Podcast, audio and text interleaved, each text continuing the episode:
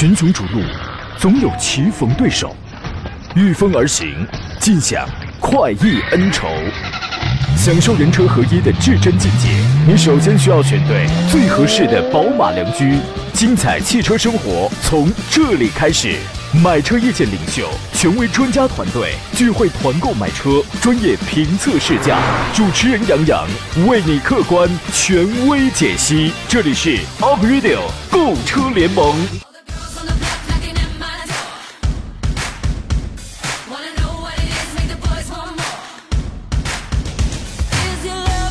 来喽，诸位，节目开始了，欢迎在星期二的上午时间收听山东交广开拔启航的 April 购车联盟，我是杨洋，出差归来，我回来了，在济南重新问候全省的亲人朋友。微信平台上，黄红磊提前发言说：“杨洋，你终于回来了啊！是我终于回来了，去参加了几款车的这个深度试驾呀。期间我分别经历了凌晨四点半、凌晨五点半起床赶飞机，然后白天试驾完之后，晚上再赶飞机再落地。所以我跟你讲，现在呢，我挺憔悴的啊。现在我的这个续航里程，如果我换算成时间的话，可能也就只能续航这一个小时了。哎，待会儿说话间，你要是听到呼噜声，这也就算我的，好吧？如果今天的这个座上客待会儿能请我吃个午饭的话，嗯，那我想我可能会恢复电量哦。今天我们直播一个小时，欢迎跟我们来探讨一下选车买车的专业问题。当你不知道该买什么车了，决定不了挑选哪一款了，想知道孰优孰劣了，欢迎拨打直播间联络电话号码，分别是零五三幺八二九二六零六零八二九二七零七零。我们还有几种网络互动方式，您可以在我的新浪微博播上留言，山东交广杨洋侃车，也可以加入到我们的车友 Q 群，还可以微信公众账号，我们有两个，一个是山东交通广播，一个是山东交广杨洋看车团。今天我们又开放这个视频直播，您以听为主，好吧？今天坐上宾呢是济南银座品鉴汽车的田道贤田茂光老师，你好，田老师。大家中午好啊！哎呀，刚才就是有我朋友圈的朋友，你可以去看看啊。刚才我我那个给您拍了一个照片，嗯，偷拍我了，这太骗人了，这是那大长腿啊，你两米长啊，啊，眉毛眉毛以下全是腿啊。今天那个大家去去找那个照片看啊。田老师今天特开心，今天老这个脸上桃红柳绿的，中彩票了呀？呃，不不不，终于盼到杨老师您回来了，我很荣幸能够又一次跟你坐在直播间里为大家服务，这是我觉得今天最高兴。您说的跟真事儿似的，我就是我就是就是就是上周我走的时候你也没来啊？上周走的时候我放了一挂鞭，偷偷的放的，他不是挂鞭哈，我就是。在朋友圈里艾特了你一下，我觉着你少解释，庆祝一下吧。你少解释，哪个部门管这个事儿来着？逮他，逮他，罚罚他啊！这个，嗯，咱们讲一个石老师中彩票的真实的故事，你说他会答应吗？那得十块钱吧，得中了。嗨，答应不答应的也得讲这个是吧？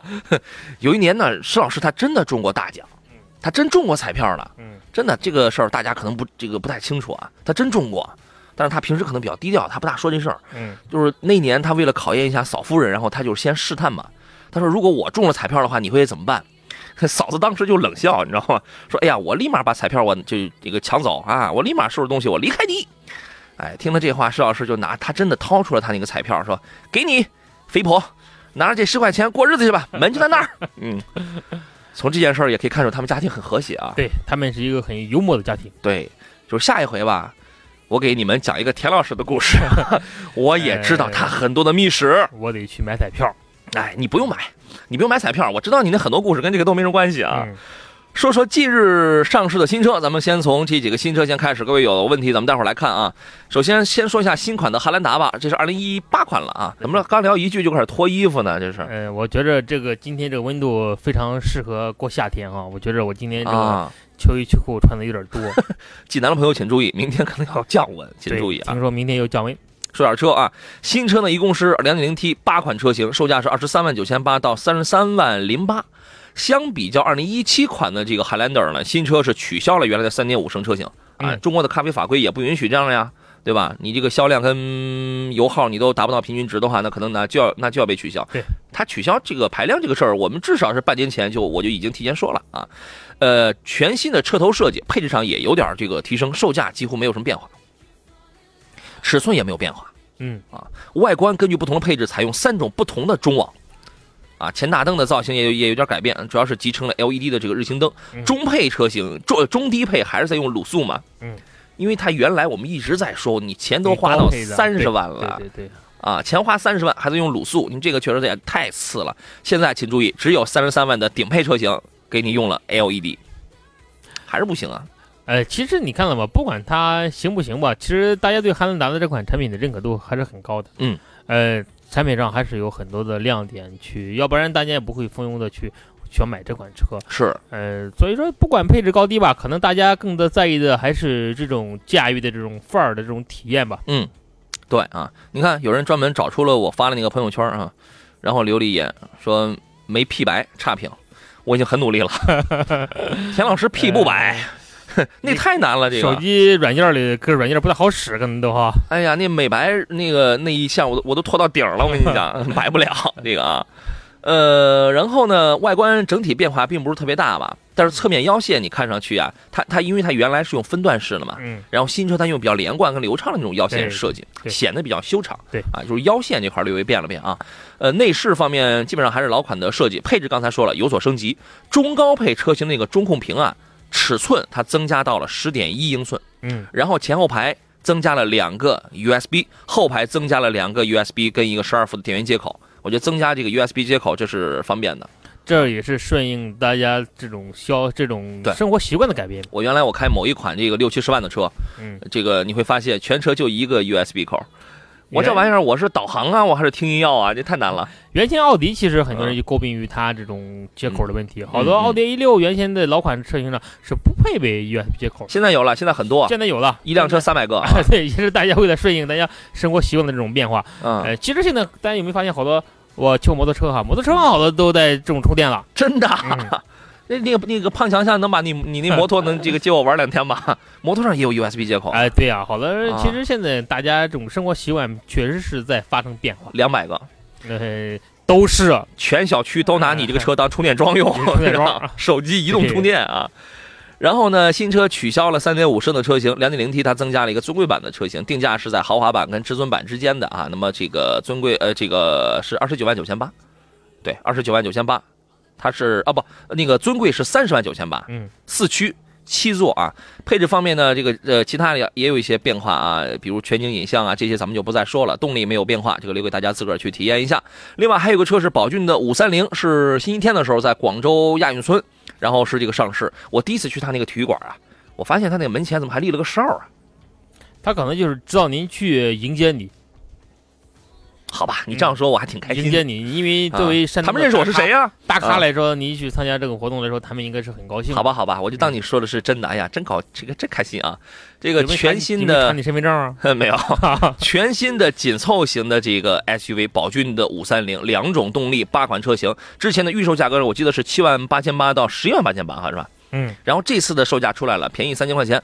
真实的售价是七万五千八到十一万五千八，然后呢，它有商务政策，就从三月十一号到四月三十号期间，买这个五三零的用户可以获得厂家提供的五千元的购置税的补贴，还有十八期零息的贷款。这个车之前我们也聊过有好几回了啊，从颜值啊到这个配置上的提升，这个是显而易见的啊。您对这个车是怎么来看的？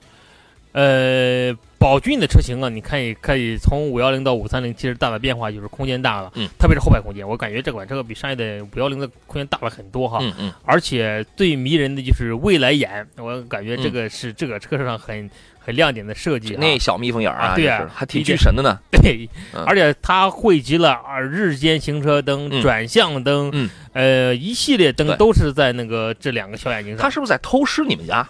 嗯，这个不一定啊。奥迪没有这么科技化的眼睛，也研究眼睛了，这是啊。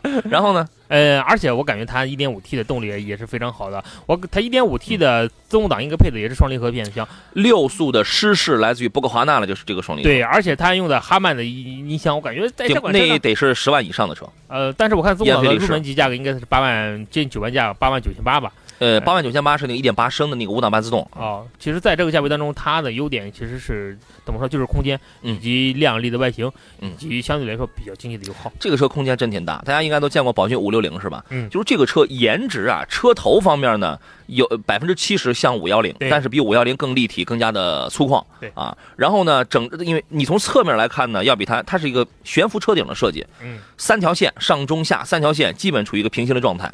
就是符合现在这个主流的这种漂亮程度吧，呃，尾部尾部我觉得没有什么太多的这些个惊艳的地方啊，然后空间确实很大，其实这个车的尺寸要比五六零，从长宽高上从呃轴距是一样的，从长宽高上它比五六零还要更大一些。内部的空间，尤其是后排地板也是平的。五六零你那你都能像我这种一米七八的这种身高，我都可以翘二郎腿，这个也没问题啊。嗯啊，然后内饰方面跟那个五幺零啊也是非常接近，然后配置也做的不错。它现在呢就是呃霍利威尔的这个涡轮增压器，不过华纳的六速的湿式双离合，我之前我也说过，这套动力它的匹配不在于有多强的推背感，而在于平顺性。嗯。和经济性啊，应该说这是一他们家第二款就是呃紧凑 SUV 了啊，这个比五六零的这个定位其实来说还是要高一些，嗯，确实要高端的，这个比五六零我觉得要高端一些。对，我在想五六零以后怎么卖？更加年轻，很年轻啊。对，它的群体跟五六零是区分开的。对，一点五 T 的配的是六档六档手动和六档的湿双离合，一点八升配的是五档的 AMT 啊，这个小车已经出来了，大家也可以来关注一下。好了，我们先进入今天节目的第一段广告，稍事休息，马上回来。好了，这位我们继续回到节目当中啊。这个女司机，这个最美女司机这个活动，田老师你可以报一下名啊。呃，我准备邀请我夫人报一下名。哎，可以的，嗯，反正你们两口子这个都可以一块参加，我觉得您从性别上也是符合的啊。我这样参加是不是会有涉嫌走后门的嫌疑？没事儿啊。这个我们来听听德州孙先生，看人家遇到了什么样的买车的问题啊。你好，孙先生。哎，你好。你好，让您久等了，您请讲。我呃是这样，我看了两台车，现代的三五。跟原新的那个那个新途胜，哦，这两台车不知道选哪台车好。那三五的话，那你看的应该是个很高的配置的了。呃，是中的，就是因为因为只有这样的话，因为新款它是十一万起嘛，你只有看一个很高的配置的话，它才能跟途胜才能从价格上才能划齐平嘛，是吧？嗯嗯嗯。哦，都是都是自动挡。对，都是自动挡。嗯，途胜看的是一点六 T 的吧？呃，对。哦，您呃有什么样的具体的要求呢？嗯，就是因嗯我要长期出差吧，经常开，一个安全性，再一个就是后期的保养，再一个就是呃保值率。嗯，这块好，三大方面，田老师您是什么意见呢？呃，如果从安全方面来讲哈，特别是您刚才提到了，您经常出差，出差的肯定考虑到后排空间。嗯，哎，后排空其实两个车的话，后排空间差别。不是说非常大，但是明显的途胜的后排空间比较比三五的后排空间要大。嗯嗯，哎，这一点应该说新款途胜出来之后，应该说后排空间做的确实比较宽敞。呃，如果从保值情况来讲的话，这两款车的保值情况应该说基本上是相似的。嗯，呃，没有多大的区别。在市场上来说，您开三五年之后，您的卖车价格，呃，当然途胜因为途胜贵啊。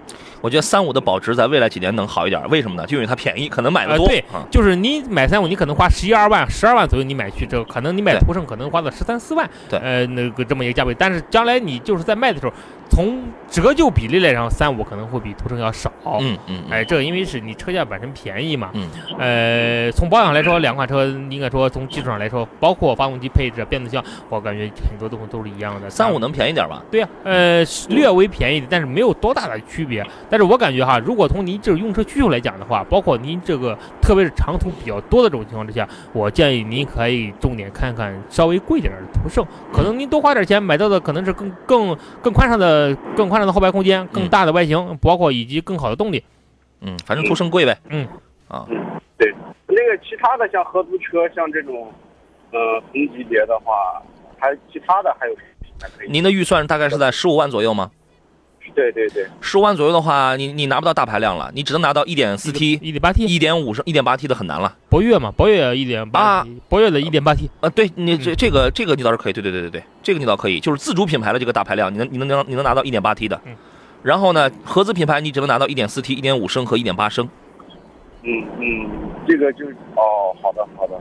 哎，刚才我在想一个问题啊，就是因为因为现代三五跟途胜之间动力它这个差别它是比较大的。嗯啊，刚才我在想一个问题，我们说到了安全，动力好，因为经常出远门啊，动力好算不算是安全的一个指标？我觉得在这就真的在有些情况下，动力好一点啊，也挺安全，你知道吗？呃，对，当然作为并线的过程当中，你突然 超车的时候能够迅速的超过车啊，这样其实也是安全的一个一个方面。但是真的从使用成本上去讲的话，三五要更可靠。呃，三五因为你这个它没毛病，对对对。车辆虽然也有减配，但是你看它那个两点零升配那个六 A 六 AT，它没有硬件上的毛病啊。那你买一个途胜那个七档的干式双离合的话，它起码你开起来你它这个不平顺啊，它会有顿挫嘛。从感受上来讲的话，它会有这样的体验。还还有一个问题啊，就是三五是自然吸气，途胜是那个涡轮增压，这两款的话。是就是我现在还有顾虑到这两这这两个问题，嗯不知道怎么选，您一年能跑区别？您一年能跑几万公里啊？您预计嗯，大概在七万左右。七万左右？我真的建议他买三五，两点零升，我觉得能够满足需要，关键成本低。田老师觉得呢？呃，三五的好处在哪儿呢？哈，除了要您说的就是成本低，嗯之外，它还有特点就是稳定性可能会比较高。嗯哎，现代的这个二点零的机器，其实已经这两年已经相比来说做的，我觉得相当的成熟了，就嗯跟当年嗯大众的二点零发动机一样。嗯它的如果从保养养护费用来讲的话，它确实是有优势，从稳定性上来讲。但是有一点哈，就是您对于动力性的要求，我不知道怎么样。如果您对从动力上去讲，那就是途胜好。对，如果您就是觉得动力好、长途多、要求空间大的话，嗯其实 1.6T 的途胜啊，这个方面是占优势的。我们为什么是说三五稍微合适一点呢？嗯就是主要从保养角度来看，成那咱们就算个账吧，途胜保养一回，一点六 T 的途胜保养一回的话，大概是五百到六五百到六百之间吧，六百多，六百多。嗯那这个三五保养一回来的话，那就是四百块钱嘛，嗯，四百多五百之间。对吧？然后您结合您自己的情况，您再算一下费用。嗯，好嘞，好嘞，好谢谢谢谢，好嘞，再见啊，拜拜。叶行者说：“杨你好，你可终于回来了，又可以听你讲段子了啊，想死你了啊！就是下回趁田老师不在的时候吧，我给我给你们讲点他的段子，我知道不少，真知道不少。快，你赶紧收买我一下哎我得投广告啊！啊！投广告跟我没什么关系你赶紧，哎，你请我吃饭就行了啊。对对对，吴宇说：“欢迎杨仔回来，没杨仔在，气氛感觉差点儿。别别别别别，这这个经常换换啊，经常换换，感受一下这个不同的气氛啊。”呃，杜你在秋天说：“好久不见，欢迎杨洋回归，谢谢。”还有人问我三八节去哪儿过的？昨天种树了吗？没有。这个种树啊是千秋大业，是好事儿，但是我得先练练。我不能我扛着先我去种了，是我种了，但最后我没种好，我还浪费了，那树也完了，对吧？我得练练，我得练练，我再去。袁师傅说：“杨杨洋不在，好几天没听了啊，终于回来了，谢谢你们，谢谢啊。这个谁来着？刚才确实，这是川啊，川发了微信说：“杨田老师，上午好，劳驾评价一下十一号刚上市的宝骏五三零一点五 T DCT 双离合的自动挡旗舰版这款车性价比怎么样？刚才已经评价过这款车了。所谓的旗舰版，实际上就是这款车的顶配车型啊，十一万五千八呀，我觉得很奢靡，呃，相当的奢靡哈很。奢靡。从啊配置上来看呢，我们就应该它达到了这款车的最顶端的一个配置果然一个配置啊。啊，但是你想想哈，多花多少钱？呃，这款车其实大家买顶配的车型有一点大家必须要考虑，嗯就这个车你使用的期限。嗯，哎，如果你三两哦年就要、期限对期限，你三两年要换车。你或者是你觉得这个车我最多开四年或两年，我一定嗯一准是换车了，嗯那我建议你大家千万别靠期限型车型去靠，嗯，因为你在卖的时候你会发现太太顶配了，这个。哎你会哭一地，所以价格卖不出，你保值率会会很低。对，啊，我建议大家如果短期想卖车的话，可以考虑中配的车型，相对来说会中中配或者中高配一点儿。对，因为我现在呢，呃，我比较就是我身边有朋友，他那天他跟我在我们在讨论一个问题啊，嗯我就在想一个观点，就是说我们买车呀，因为早些年，然后大家。也不知道是没钱呢，这还是太会过日子啊，这个都会说，哎呀，不要买中配，更不要买高配，就买个低配。然后呢，大家 OK，我在我嗯我开车我在路上，我听到了这样的观点，我就一直我每年我在我都在劝我身边的朋友，我我那个举例子啊，嗯可能有的人听到这样观点，他也会劝他身边朋友啊，你就得买低配，人专家说了，就这个就这个就得买低配。但是我越来越觉得什么呢？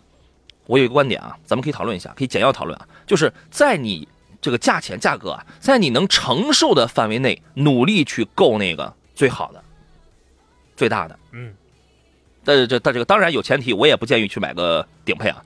就是这是一个什么样的概念呢？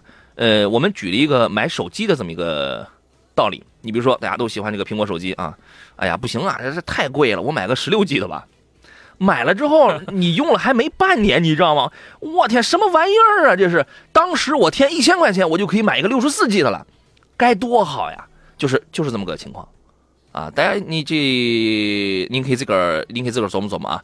顶配的五三零配置果然好啊，不过华纳这个六速湿式双离合鲜有顿挫。另外，它在十万往上的这两个车上啊，一点五 T 的自动挡上给你配的是梯形，我我现在应该是应该是五连杆的，四连杆还是五连杆，可能是五连杆的梯形多连杆的这个独立悬架，所以舒适性也比较高。该有的什么电子手刹、车身稳定系统、自动驻车、上坡辅助、大全景天窗、无钥匙进入、胎压监测。好家伙，你就想想还有没有的嘛？唯一美中不足的是，好像是只有主驾驶带那个电动座椅调节，好像是副驾驶是没有的啊。副驾驶要有的话，因为五六零它副驾驶它是有的，这个我印象很深刻。关键顶配车型，燕飞利仕哈曼燕飞利仕的这个音响，LED 的远近光，这那个音响真的是很好的，但是还是要奢靡嘛，还是要奢靡了啊！赶路说，奔驰的 R 什么时候能改款跟现在 E 级的中控一样，那就好了。哎呀，太老气了，确实老点啊。R 上市时间也很长了哈，嗯改到三二零之后也也得有几年，也得有三四年了吧，嗯很快了吧？因为但是像这种二系列车，相比来说换代比较慢，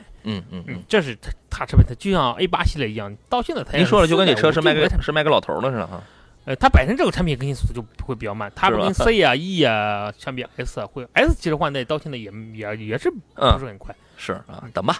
幸福人生路说，出门两个月才回来，啊，终于听见熟悉的声音了啊！您说您您出门两个月呀？这个一天听不见，跟丢了魂似的。谢谢您啊！刚才不是有人问了途胜跟那个三五吗？Smile 继续，他说杨哥，我顺便我也问一下，新逍客跟三五比又如何？这个您怎么看？呃，逍客的定位跟三五定位不一样哈，嗯。三五定位还是中型 SUV，其实逍客的定位还是中小型 SUV。现在反正价格一样。啊，价格是一样的，但是它小，它嗯。逍客的定位应该是跟那个呃昂克拉，嗯呃，像那个这类车型嗯，你挑一个。。呃，如果就是从产品稳定性来讲啊，嗯。呃，我们单讲产品稳定性以及经济油耗，还有逍客。还还有保值，啊，保值这三个方面是逍客，但是逍客唯一不足就是这个车的空间非常小，小客嘛，呃，你还想多大后排空间并不是很大，呃，但是我不知道您后排坐车的群雄逐鹿，总有棋逢对手，御风而行，尽享快意恩仇。享受人车合一的至臻境界，你首先需要选对最合适的宝马良驹。精彩汽车生活从这里开始。买车意见领袖，权威专家团队聚会团购买车，专业评测试驾。主持人杨洋为你客观权威解析。这里是 Up Radio 购车联盟。来，诸位，事不宜迟，马上回到节目当中。我是杨洋，这里是 April 购车联盟。我们还有最后的半个小时，遇到了挑车买车的问题，欢迎跟我们来进行探讨和研究。电话是零五三幺八二九二六零六零八二九二七零七零。这个抱歉啊，经常有人这个提意见，说这个怎么说话说这么快啊？没办法，这档节目的信息量太大，大家留言太多，不然真的这个玩不完，那个说不完啊。阿里说，杨洋，我三八妇女节呢，给我老婆买了一个两百五十六 G 的 iPhone 八啊，祝贺你。哎，刚才谁说他扎了心了来着？夜行者说：“杨啊，你讲的那个 i iPhone 的那个故事啊，真是扎我心了。”哎，田老师也扎你了吗？呃，我我感觉，但凡用过十六 G iPhone 的人 都会被都会扎心一下是吧？哎呀，当年能能再添个几百块，你你再买个大点儿的，那该多好！就是人有的时候真挺不满足的，因为你我你刚去试驾的时候，你觉得我我我为什么说你要去摸这个车的从动力这个角度啊，你要去摸它的下限跟它的上限，而且要结合你的使用试驾，不是不是地板油，你结合你日常几个人，你拉几个销售顾问上来那也行啊。对，有的人一开始买了一点四的啊，耶耶耶，很够用了，半年之后后悔的不要不要的了。其实很多人，如果特别是如果听众当中有呃这种君威的用户，嗯大家一定会知道，君威二点零配六速变速箱那个车，嗯，当你在拉上三个乘客之后，哦你在上坡的时候，他会发现，哦，就是你会发现当时没有，不如添点钱买一点六 T 的。来，小奥拓来说一下你的观点，他很有体会，你知道吗？啊。呃，石头说：“你好像又来麻烦你了，您别客气。”他说：“我知道这个问题在这个节目问你不太合适啊，什么问题啊？但确实需要你的帮忙啊，是一个二手车的问题。没事儿，来了咱们这咱们也可以说啊 啥是问题都能解决。不，但是二手车问题确实归人家下午跟人家五红管啊。但是您既然来问了，这个咱们就顺嘴来说一说。嗯呃，有一朋友看了一个两年的二手车，福特锐际的 2.7T 的次顶配，这个下来之后呢，跟新车的 2.0T 的中配价格差不多，该怎么来选？啊，从性价比跟日后维护上哪个好？我跟朋友在这儿谢谢了，等你回青岛请你吃大餐啊！我回青岛我就自个儿回我家了就，谢谢啊。呃，两年了哈，嗯，两年不建议买这个车了，哦价格价位太高了。呢？呃，如果真是两年的车的话，我建议您就是买一台嗯就是二点零 T 中配的车就就完事儿了。新车是吧？哎，新车，两点七 T 的动力哎，果然好我开过，果然好，顺时油耗啪三十一升油，果然吓人，你知道吗？那个确实操控确实很好，但是如果你对于动力不是有过高的那种追求的话两点零 T 其实已经能用了。对，而且这款车相对来说保值情况并不是非常好。嗯，油耗、呃油耗还大呢。二点七 T 的，我觉得它城市综合油耗得到十七升油左右。即便到不了三十一升啊，我觉得十六七升真差不多，对少不了，是吧？所以说，啊我不建议你就是到这个价位了之后，你不如买台新车。确实如此啊，您可以考虑一下。红柳说，呃，新款的凯美瑞这个车怎么样啊？看的是两点五的豪华和两点零的豪华，哪个性价比要高一点啊？那个现在可以入手吗？因为现在应该是没有优惠，然后应该是要排队，提车是要排队的。嗯嗯呃，如果从选择上来讲的话，哈，就刚才我们讲到了买十六期 iPhone 的问题，其实嗯买凯美瑞我也是这个观点。嗯其实凯美瑞的新款呢，它定位其实就运动时尚。嗯，呃，以刚才我们经常提到低趴的这种这种这种感觉，嗯其实我感觉还是选二点五的。真正从发动机角度呃出发的话，百百分之四十的这个热效率啊嗯，一定是两点五升的，差价差价没有没有没有太大。对，呃，就是说你不要担心两点五的使用成本会比较高，其实不会的。很多人其实很多人说凯美瑞二点五的会比二点零油耗的高很多，其实不是这样的啊。对其实二点五的油耗其实比二点零的相比来说，可能就差一个油半个油的问题。从油耗上，从售后的维护保养费用上都不会差太多，对不会让你接受不了，对啊，呃，一步到位，买个两点五的，因为真第在第八代凯美瑞上，两点五的才是它的黑科技，对，要买这个的啊。嗯，再看一下孙启勇说，省油、毛病少、保养便宜的国产三厢轿车推荐哪一款啊？那长安逸动啊，这吉利帝豪啊，这都有新车出来的，您都可以考虑。哎，对，我觉得在国产车里边，这两个十万以内算是走在前列的了。逸动特别是逸动哈，嗯逸动系列这几年应该说在市场上都是非常好。嗯，七八万的价格，对吧？买车相比来说稳定性比较高一哎点。，第二代逸动的这个价格还没有出来。呃，我们说到这儿了，就来讲一讲啊。我因为我刚去试驾过了，嗯，就是这个车的价格还没有出来。我去深圳，我去试驾过，它这次它出了双子星，我给它起名叫双子星，一个叫第二代的逸动，还有一个叫逸动的 DT。DT 的意思意思叫做叫做 Dream Time，就是你的圆梦时刻。所以圆梦时刻得是个什么车？挺挺挺便宜的车，圆梦嘛，对吧？逸动现在的预售价格是八到十一万，DT 的价格是六到八万八，这现在都是预售价啊。然后那个 CC 的价格是八到十三万，这个已经上市了，对吧？呃，这是第二代逸动，第一代，哎，也也给田老师一道送命题啊。我给你，我但是我可以给选项的，我我这人特厚道。问第一代逸动生于哪一年？我给你几个选项啊。嗯。二零一三年嗯、二零一四年、二零一五年，二零请一三年，为什么？嗯我记得好像是二零一三年。你蒙的吧？啊，不，我是一个善于学习的人。哎呀，真是！来，让我们掌声祝贺田老师。没错，第一代移动诞生于二零一二年啊。这个你真爱学习啊你！我对你有了新的认识，你这是撒谎，你知道吧？这这真行。但是到现在为止，累计销量已经卖了七十二万台了。其实逸动一上市之后啊，嗯这个产品应该说就得到了市场的认可。为什么？嗯因为在这个价位当中，它的空间是最大的，它的外特别是外形，很多人说这个车特别大。空间最大吗？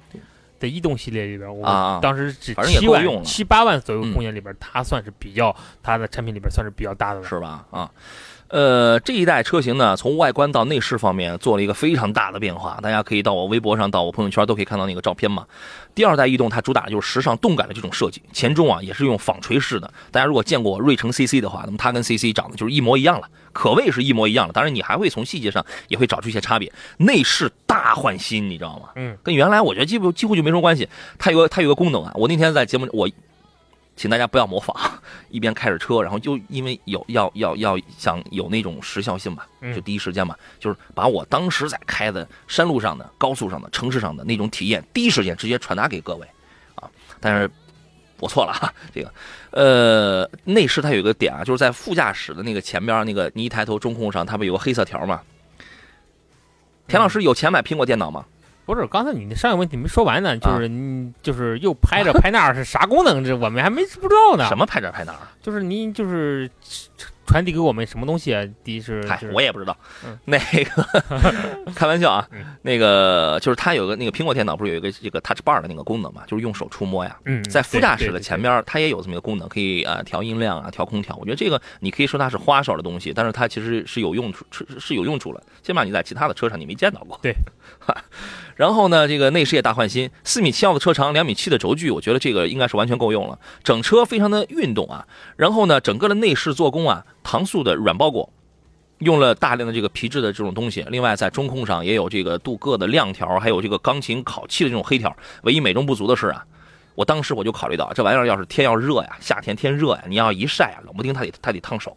呃，而且大量的皮质可能会可能考虑可能有味儿的问题、环保的问题。我主要担心那个钢琴烤漆那个地方，它很烫手，你知道吗？开凯开过凯迪拉克的朋友应该都知道，是吧？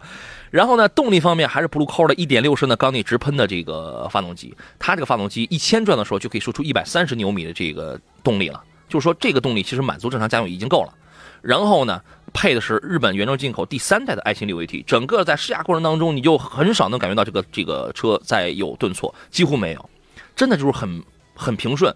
如果你想深踩，你想超车的时候，它依旧平顺，攀爬动力的攀升也是比较比较敏锐吧，但是稍微有点噪音，嗯，稍微有一点噪音，而那个变速箱是有运动模式的。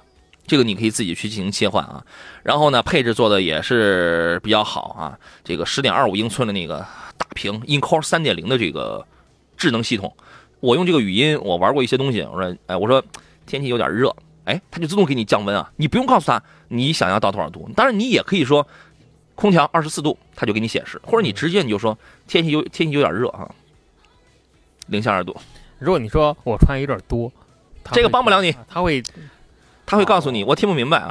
语音也可以控制天窗的开启，我觉得 InCore 三点零这个是很智能的。未来呃也会用这，因为这个车是带 ACC 自适应巡航的，嗯未来也会有这个用语音来控制跟车什么这样的东西啊。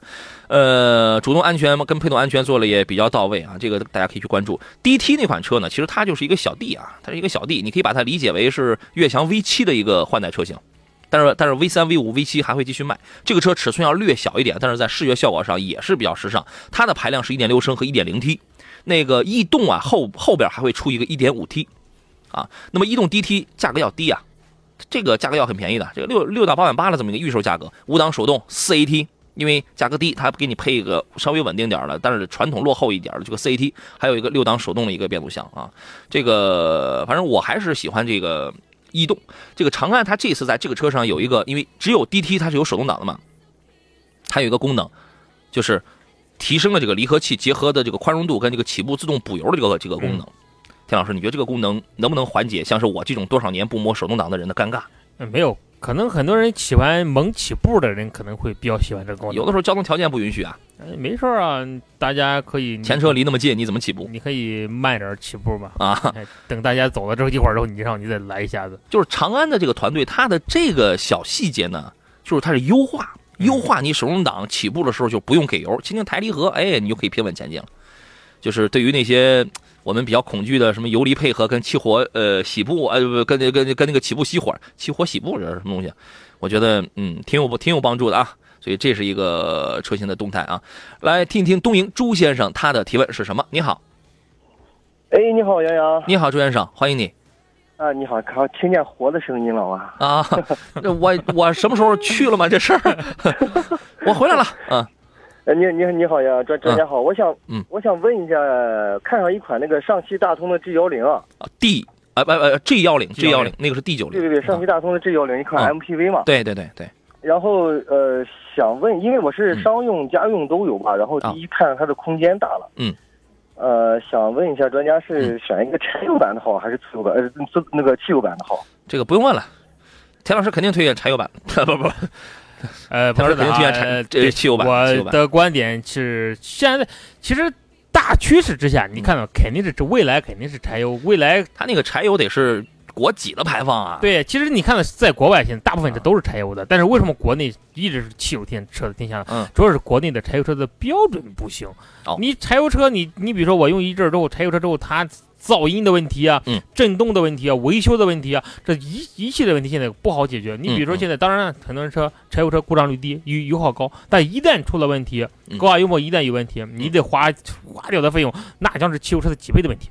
所以呢，所以说，我还是建议，如果大通这款车，嗯，呃，虽然油耗高点儿，还是选汽油汽油机，嗯，哦，还是选一个汽油的，对以后还是稳定啊帮助有好处的。对呀、对它稳定啊，它相对来说它维修便宜啊。对，您觉得您为什么要选柴油的呢？是因为觉得柴油便宜吗？还是觉得这个动力要好？嗯，首先动力要好啊，啊再一个我跑的比较多，包括上到一线城市的堵车，还有到啊县道、村里、高速，什么都路况都有，而且跑的很多，一年能跑个两万多、三万多公里吧，对不对？啊，那您这个跑的，说实话啊，确实不多，嗯，不是很多，两三万公里，确实不多。呃汽油车就足够了。当然，你多花这点钱，你光维修费，光别的地方就能省出来了。特别是很多人哈，柴油车有问题，冬天打火的问题。呃，虽然现在很多车在自自预热了，嗯但是你特别是年限五六年之后，你再看看你再打火的问题上就会面临问题。不好打火，而且好多地方负二十号汽油不好加嗯哦，所以还是买汽油的明白了。啊，柴油负二十不是汽油，是柴油，好吧，哦，好的好的，你你还是汽油的比较省心是吧？真是这样。省心，将来卖的时候价格也高。嗯嗯嗯，好的好的好嘞的，谢谢谢谢谢 See 谢。you，拜拜啊！哎，好，拜拜拜拜。我们进入广告。好了，时间过了很快，马上就到了最后一段了啊。这个海燕针织品说，杨的套路一定要搞清楚啊。一般 A、B、C、D 四个选项啊，田老师你一定得选 E，因为选项里边永远不可能有正确答案。嗯其实我是故意的，哎呀，谢谢你配合嗯我。我是配合你。哎呀，你真是个厚道的人。对，诗与争锋说，我姐姐家的逸动就是第一代，现在还是开的很好。我们原先我们搞过那个长安的这个那个洋洋看团的时候，当时卖的最多的就是 CS 七五跟跟逸动嘛，包括当时逸动还有 XT。今年五月份逸动 XT 也会换也会换新啊，喜欢两厢车的那个朋友。往事梦如沙说，雅雅阁舒适版多少钱能入手啊？指的是现款的吧？嗯，雅阁二点零吧，二点嗯零舒适版多少钱？十六万多吧，应该应该可以更便宜，应该啊在十五到十六。反正是马上车展了。最近我记得济南车展，现在一定便宜吗？这个月有两届车展，三月份、车展一定便宜四？月份还有一届车展。但是但是讲雅阁呀，我跟你讲，就现款的雅阁呢，就是再便宜，它的空间不会差太大，它不会差太大。你你你可以等车展，你可以看一下。你包括无名他也问到一个车展的问题，我们先接电话啊，回来之后咱们来呃，但是他这个问题我也不大好说，因为这是别人家的事儿，这是啊。我们来听临沂戴先生他的提问。你好，啊，你好，洋洋，你好，戴先生，让您久等了，请讲。哎，没关系啊，这个听你节目都上瘾，多听点没关系。哇，谢谢谢谢谢谢谢谢，你看花了钱了这是。你 请讲，请讲。啊我问一下，这个这个咱们现在这个途昂怎么样？这个车啊途昂啊，你买的是哪一个低功还是两点五 T 的？还没买哦，正在考虑这个事儿。您是怎么用？是经常市区就是，嗯，是高速巡航多呢，还是市区开的比较多？呃，市区多吧？市市区要多一些是吧？啊，嗯，你预算大概是在多少啊？就是嗯四十以内啊。四十以内啊，差不多能买个两点零 T 的嘛？T 高功率对，，两点零 T 的这个高功，这是能买啊。那怎么样？现在现在这个嗯反应，那就是田老师说说呗。呃，这款车的主打的是啥呢？哈，主打的是空间嗯以及这种霸气的外形。呃，这款车的整体感其实是一般的哈，你可以开一下这种中大型车，它的操控起来之后整整体感会嗯比较松散。这款车，哎，这也符合这个跑就车的特点。跑快了，你觉得有点散啊？哎，就比较就是跟开船一样的感觉正。常的，正常的，因为尺寸大。车大了之后会有都有这种特点。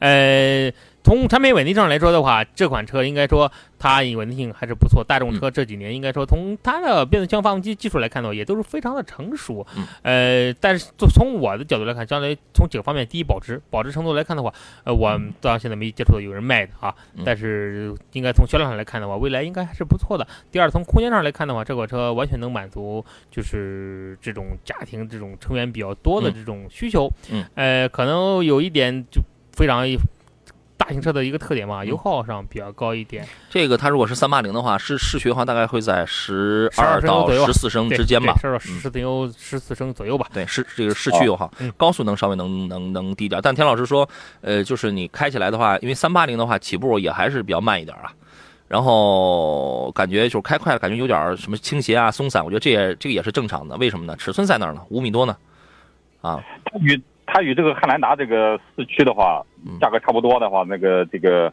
嗯。选哪个？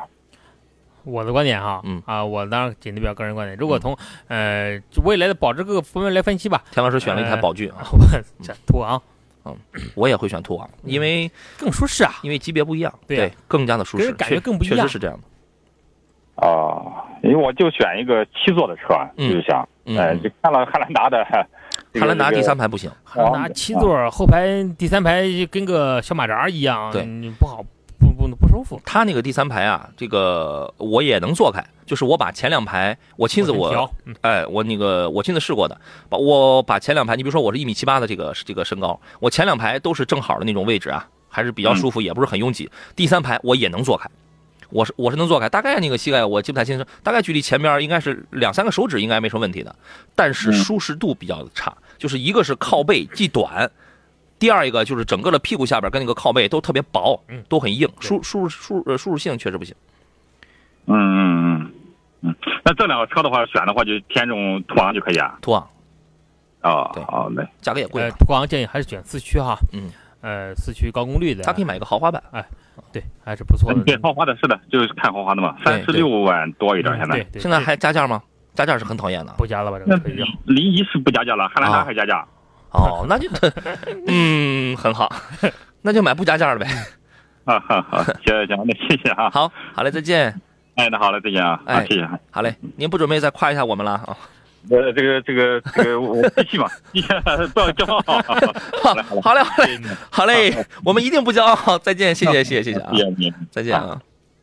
看来钱没花到位啊，下次得多花点儿。刚才你可能 多说几句发红包发少了，我跟你说啊。我就没发过红包，我不会啊，这玩意儿。对对，无名他问一一事儿，他说二零一六年的这个博，二零一六款的吧，博越两驱最高配，他刚刚参加一个团购会，优惠是一万一嗯。问到春季车展还会掉吗？因为这个事儿我不好说，为什么？这是这是人家家里边的事儿。那我无论说掉与这个不掉的话，我觉得第一它是确实是是都有可能，真的。第二，你到车展的时候，它经销商之间互相的私价，互相的这个 PK，我不经常给您出主意吗？如果要在车展买的话，您最后一天半去，对吧？对我的车展经验比较多哈，啊，呃，想跟大家说的就是嗯，不管厂家再怎么管控价格，嗯嗯嗯，一年一度的春季车展一定是厮杀最厉害的那那一次。哎，厂家管不了啊。哎，厂限价，比如限价优惠一万，嗯，我不在展会上跟你谈啊，嗯来店里吧，对来店里你私底下是吧是一个？厮杀的过程，就是说你这一万一啊，这个可能还会降，也可能不会降，是吧？这再一个，这是人家家里边的事儿，我们不好评论啊。对，我们再看啊，为爱奋斗说：“你好，杨洋，麻烦给评价一下日产骐达1.6升自动 CVT 智行版怎么样？还有还有什么可以推荐吗？我想给媳妇儿买上下班使用，因为我觉得骐达是一款实用性很高的车子，骐达的特点在哪儿呢？第一，省油省心，嗯对，空间大。空，间也大，哎。没毛病。哎，当然如果有竞品的看到，你看看高尔夫，嗯。啊，看看奥克斯拉，嗯嗯，对，Amazing 说途昂长途驾驶啊，长途乘坐跟驾驶舒适度怎么样啊？目前大部分地方优惠五千了，哎，这个这个很好啊，这个很好。那个改天我们找这个山东大区的这个领导来问一问啊，在我们山东地界儿现在就是。从厂家层面给的优惠能有多少？然后那因为它可能会额外再会匹配一些嗯经销商的这种优惠啊。对，这样的车长途乘坐跟驾驶，因为这个车本身它就是一台巡航车。对啊，中大型车还是注重的其实是舒适度还有空间，这就是它的强项。是，我觉得它最大的优点就是在巡航状态下的舒适度啊，对吧？呃，吃饭这位朋友说，呃，本田的 XRV 跟缤智的区别是不是就类似于桑塔纳跟捷达的区别？对呀、呃，可以这么理解。对吧？都是那个谁那个飞度的平台嘛，后者后两者都是波罗的平台嘛。呃，他看了几个车，XRV、缤智、逍客与指南者，这里边其实有点这个差别的啊。嗯，四个车哪个家用上下班性性价比要更好一些呢？缤智、逍客、指南者。那首先，我们又从家用、从维护成本上讲的话，我感觉指南者应该是这里面比较，呃，算是它三个当中排序算是排名最后的。嗯呃，如果就经济性、呃空间来看的话，逍客，嗯呃，排名应该是我感觉是比较靠前的，因为呃逍客更综合一些。第一，从油耗上、经济上，包括嗯后期维护费用上，嗯呃，会更综合。嗯，行，今天我们还有太多的留言都没有都没有来得及看啊，这个很抱歉，大家每次的这个问题，我们可能时间关系啊，时间比较的紧俏。呃，节目以外，您可以通过在我新浪微博上留言的方式，或者在山东小广阳康人堂微信平台上来留言的方式，我给你来进行打字回复。孙明远说出了我们的心里话，说又到了不想上班的季节了 不能这样，好好奋斗啊，不然中午不然中午饭谁买单？春困秋乏的季节了哈。是吗？行，那咱们就 say goodbye 吧。嗯，希望大家行车注意安全，再见。周末愉快是吧？好嘞，感谢诸位的收听，我是杨洋，明天中午的十一点我们准时再见，也谢谢田老师期。间